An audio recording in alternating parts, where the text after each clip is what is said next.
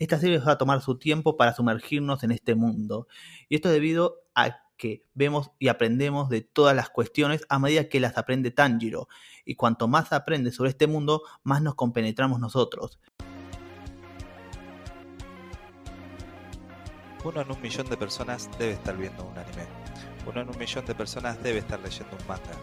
Uno en un millón de personas debe estar escuchando este programa. Hola, yo soy Enrico Colica. Y yo soy Damián Mealla. Y esto es Uno en un millón, un podcast de manga y de anime. Hoy vamos a hablar de Kimetsu no Yaiba, un manga escrito e ilustrado por Koyoharu Gotoe, el cual concluyó su historia en el volumen 23. Pero acá nos vamos a enfocar solo en la primera temporada del anime que fue producida por el estudio Ufotable en 2019. Esta serie es un gran exponente de lo que es un neketsu, este género temático que se caracteriza por sus altas dosis de acción y violencia, donde las historias suelen girar alrededor de un protagonista y su grupo de amigos que tienen que superar distintos obstáculos mientras maduran y se van haciendo cada vez más fuertes. Es común que se use erróneamente el término shonen a la hora de describir un neketsu, ya que como habíamos dicho en capítulos anteriores, el shonen es un género demográfico que habla del público al cual se le busca vender esta obra. Por eso, a pesar del público al que apunte, la obra seguiría siendo un neketsu. Sí, Kineto no Yaiba está ambientada en la era Teisho, que sería un periodo histórico entre 1912 y 1926, en donde tenemos a Tanjiro, un chico que vive con su familia, la cual es atacada y asesinada por demonios, y la única sobreviviente de esto es su hermana, Nezuko, la cual es transformada en un demonio, y el objetivo en ese momento será proteger y volver a Nezuko a la normalidad. A pesar que tiene todos los elementos para hacer una historia típica de venganza, no va por ese lado de la historia. El motivo de esto, y por lo que creo yo que esta historia se volvió tan popular, es gracias a su protagonista, la característica fundamental de Tanjiro es su profunda empatía. Él no desea pelear ni dañar a nadie, solo pelea contra las injusticias, y si es necesario. Y es la mirada amable de Tanjiro hacia los demonios, la cual los humaniza para nosotros, los espectadores. Y esta intimidad entre los personajes que obtenemos a partir de las backstories transforma las peleas épicas contra las criaturas en una tragedia ya que no es culpa del demonio existir, al ser humanos muchos no eligieron ser convertidos, y a pesar que eso no los excusa de comer gente, retrata una idea de que la maldad no existe porque si siempre hay un motivo. Nuestra protagonista Tanjiro es uno de los personajes más amables y buenos que tiene la serie. Es una persona de un corazón puro y no tiene nada de maldad contra nadie. Lamentablemente, como dijo Damián, su familia es asesinada de la noche a la mañana y su hermana Nezuko sobrevive. Ya desde ese momento vemos como Tanjiro tiene una catarata de emociones que le llegan de golpe. Confusión, desesperación, tristeza, miedo. Y cuando Tanjiro está en situaciones críticas o en momentos decisivos, nos muestran cómo se siente y acá es donde Kimetsu no Yaiba es diferente de los demás Neketsus, ya que nos hacen ver todos los sentimientos y pensamientos en los que el personaje tiene, cuando está cansado, inmovilizado, triste, furioso, nos describe de tal manera en la que podamos entender con lujo y detalle todo lo que siente y a veces sentir su sufrimiento. A medida que avanza la trama, nuestro protagonista va evolucionando. De ser una persona que duda de sus decisiones, pasa a ser alguien más frío y calculador en momentos requeridos. Aunque no pierde su esencia de ser una persona con un gran corazón y está enfocado a volver a Nezuko una humana pese a que también tuvo que ver a toda su familia asesinada, quedó traumado y va a hacer lo necesario para proteger a su hermana y todos aquellos que él aprecia de la misma muerte. Esta serie tiene todas las características de un Neketsu, ya que sigue las aventuras de un grupo de amigos que luchan contra el mal, las cuales tienen poderes o habilidades sobrehumanas y buscan transmitir valores como la importancia de la amistad. Kimetsu no Yaiba toma estas premisas, pero las arma de forma que las hace sobresalir sobre otras series a diferencia de muchos otros Neketsu que se centran en un mundo ficticio, Kimetsu no Yaiba elige estar ambientada en la era Teisho. Obviamente que los demonios y todos los poderes que estos tengan son fantasiosos.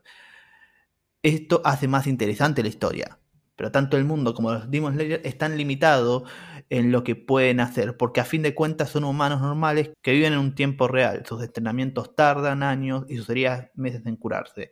Esto los pone en desventaja e incrementa el peso dramático de todas las peleas, ya que no hay un poder mágico que va a aparecer de la nada y lo va a salvar. Lo único que tienen los protagonistas es su experiencia e ingenio en enfrentarse a estos demonios.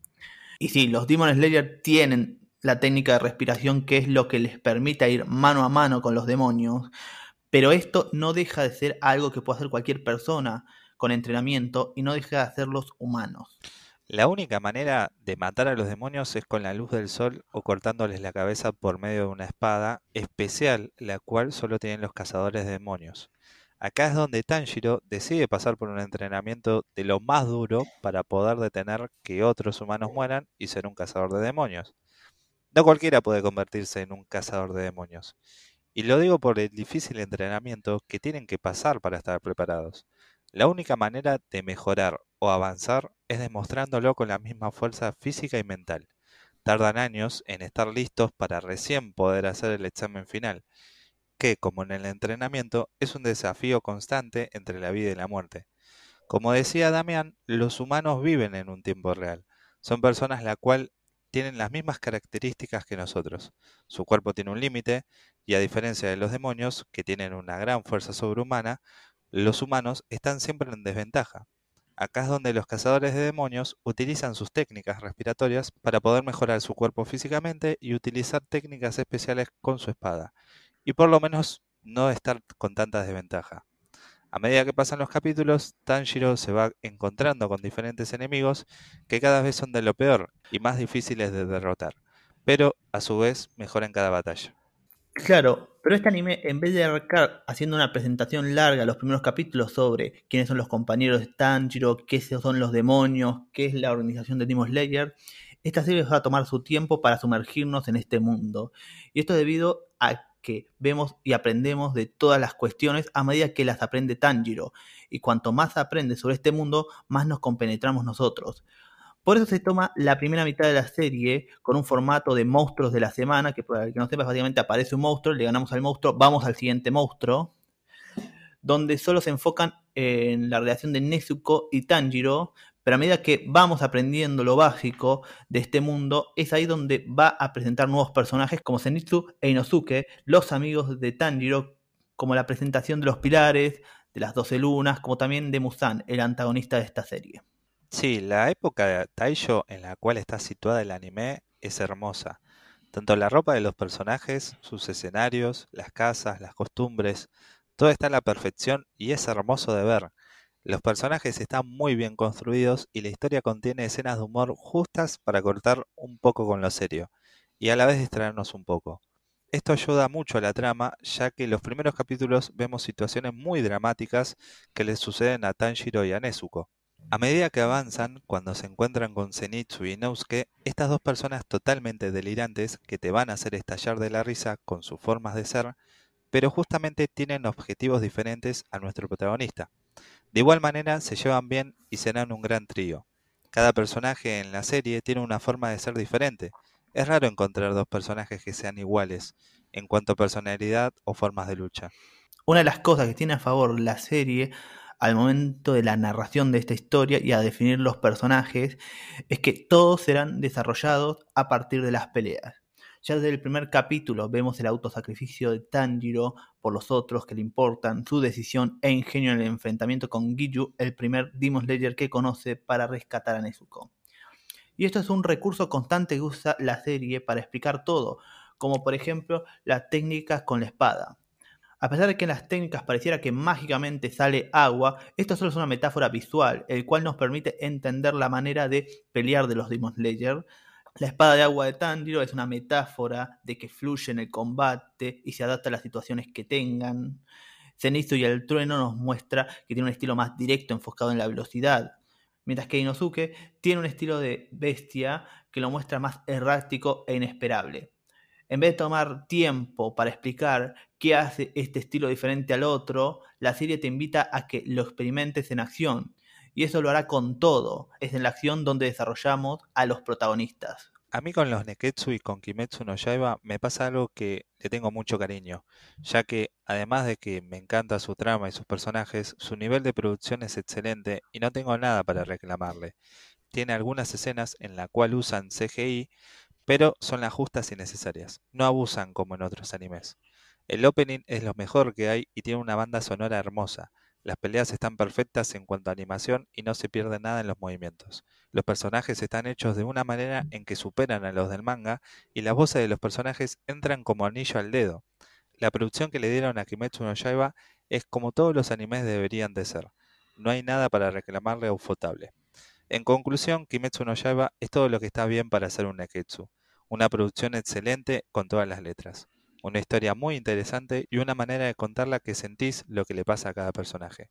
Afortunadamente sacarán una película continuando con el siguiente arco con el que terminó la primera temporada del anime. Como ya terminé el manga, estoy muy ansioso de verla ya que sé que es uno de los mejores arcos que tiene. Gracias por escucharnos. Puedes seguirnos en Instagram como arroba 1 en guion bajo un millón, el lunes numeral. Eh, seguinos que subimos novedades y recomendaciones para acompañar cada capítulo. Si te gustó lo que escuchaste, compartilo. Somos Enrico Colica y Damián Mealla y esto fue Uno en un Millón. Hasta la próxima.